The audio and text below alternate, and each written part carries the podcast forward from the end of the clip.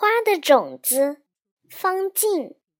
花的种子播进泥土里，还属于我的手。种子从泥土里生长了出来，绽放鲜艳的花朵。它们再也不是我的，而就属于彩蝶，属于蜜蜂，属于春天的眼睛。